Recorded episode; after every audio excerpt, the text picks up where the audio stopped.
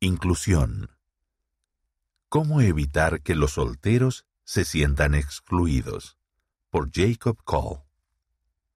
Estas son algunas sugerencias para ayudarle a usted y a su barrio a contribuir a que los miembros solteros se sientan más cómodos en la iglesia. Para comenzar la siguiente reunión de nuestra conferencia de barrio, les pedimos que se sienten con su familia. Los comentarios como esos siempre me hacen sentir algo incómodo. Como miembro soltero de la iglesia, ¿dónde debo sentarme? En ocasiones pienso que otras personas tampoco saben dónde me debo sentar ni dónde encajo. ¿Qué podemos hacer como familia en el Evangelio para contribuir a que todos, estén casados o no, se sientan bienvenidos e incluidos? A continuación, figuran tres ideas que podrían ser útiles. Reexaminar los hábitos del barrio. El Evangelio restaurado nos ayuda a entender hermosas doctrinas sobre la familia eterna. Pero he visto la forma en que algunos hábitos culturales relacionados con la doctrina dejan a las personas solteras sintiéndose como miembros marginados de la Iglesia. Por ejemplo, He asistido a barrios que solo piden a parejas casadas que hagan la primera y la última oración de las reuniones. También he escuchado a miembros del barrio expresar preocupación cuando se llama a un hombre soltero al obispado. Esos y otros pequeños actos pueden crear una barrera emocional que las personas solteras tienen que vencer antes de poder sentirse cómodos en la iglesia.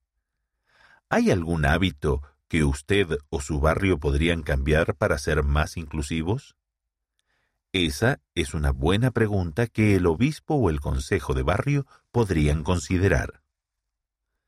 Tener cuidado de no excluir a nadie inadvertidamente. En ocasiones, incluso quienes pensamos que practicamos la inclusión, podemos excluir a alguien sin querer. Por ejemplo, cuando prestaba servicio como líder de la guardería, a menudo no recibía los anuncios que se compartían en la segunda hora de las reuniones de la iglesia. Cuando se lo mencioné a un líder me dijo, ¿Pero tu esposa no escucha los anuncios en la sociedad de socorro? En ese momento simplemente me reí, pero la respuesta de este buen hombre representaba una mentalidad que me excluía. Vemos a los otros miembros de la Iglesia como parte de un barrio de familias que se compone de hombres y mujeres casados que tienen hijos, o nos vemos el uno al otro como parte de la familia del barrio conformada de personas que se preocupan el uno por el otro y que se fortalecen entre sí. Ambos puntos de vista son importantes, al mismo tiempo que nos mantenemos al tanto de las familias de nuestro barrio, también podemos llegar a conocer a las personas en forma individual, sus circunstancias, intereses, necesidades, y quizá evitar excluirlas inadvertidamente. Ampliar el círculo familiar. Después de que el miembro del obispado invitara a las familias a sentarse juntas en la conferencia de barrio, alguien me tocó el hombro. Creo que serás parte de mi familia durante esta hora, dijo una amable hermana que me invitó a sentarme con su esposo y sus hijos. Siento agradecimiento por personas como ella que demuestran que se preocupan por mí y que desean que me sienta bienvenido. Otra persona, como ella, fue un obispo que me invitaba regularmente a la noche de hogar de su familia cada semana. ¿Quién podría beneficiarse si usted amplía el círculo de hermandad de su familia? No es necesario que sus esfuerzos sean perfectos. Una invitación sencilla puede marcar una gran diferencia. Los santos solteros. Una poderosa fuerza para bien. Llevo una vida plena y tengo muchas relaciones interpersonales significativas pero también tengo bastantes momentos solitarios y vacíos en los que deseo algo más. De acuerdo con las conversaciones que he tenido con otros santos solteros, creo que esos sentimientos son comunes. Sin embargo, trato de no sentir lástima de mí mismo, Nosotros, los solteros, podemos ser una poderosa fuerza para bien en la vida de los demás.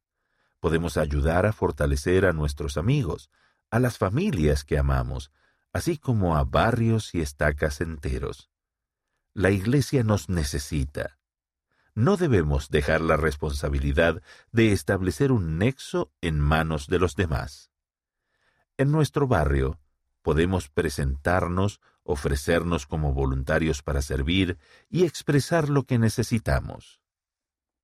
Los momentos solitarios y vacíos llegarán, sin importar en qué etapa de la vida estemos o qué tipo de relación tengamos o no tengamos. Cuanto más cerca estemos del Padre Celestial y cuanto más sintamos su amor, más poder tendremos para hacer el bien, hallar gozo y establecer una conexión con nuestros hermanos y hermanas.